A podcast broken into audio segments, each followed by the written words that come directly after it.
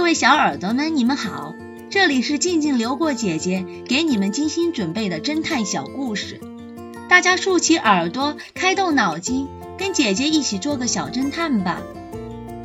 小侦探系列二百三十六，珍珠项链。X 神探和警察局长正在讨论刚接手的谋杀案，一个富翁的太太死在梳妆台前。他的头部被击中，除了这个，几乎没有任何线索。唉，X 神探说：“你注意到了吗？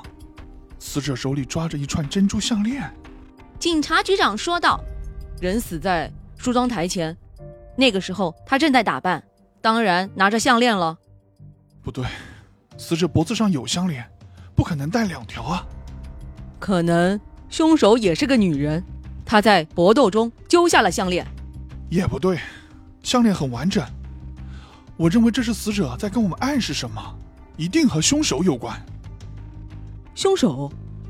刚才邻居说这个女人是信佛的，接触的除了和尚，就是算命的。谁戴项链啊？谁戴项？哦，我好像明白了。小侦探们，你们知道凶手是什么人吗？下集告诉你们答案哦。真的是交通意外？这个故事的真相是，X 神探说的非常对。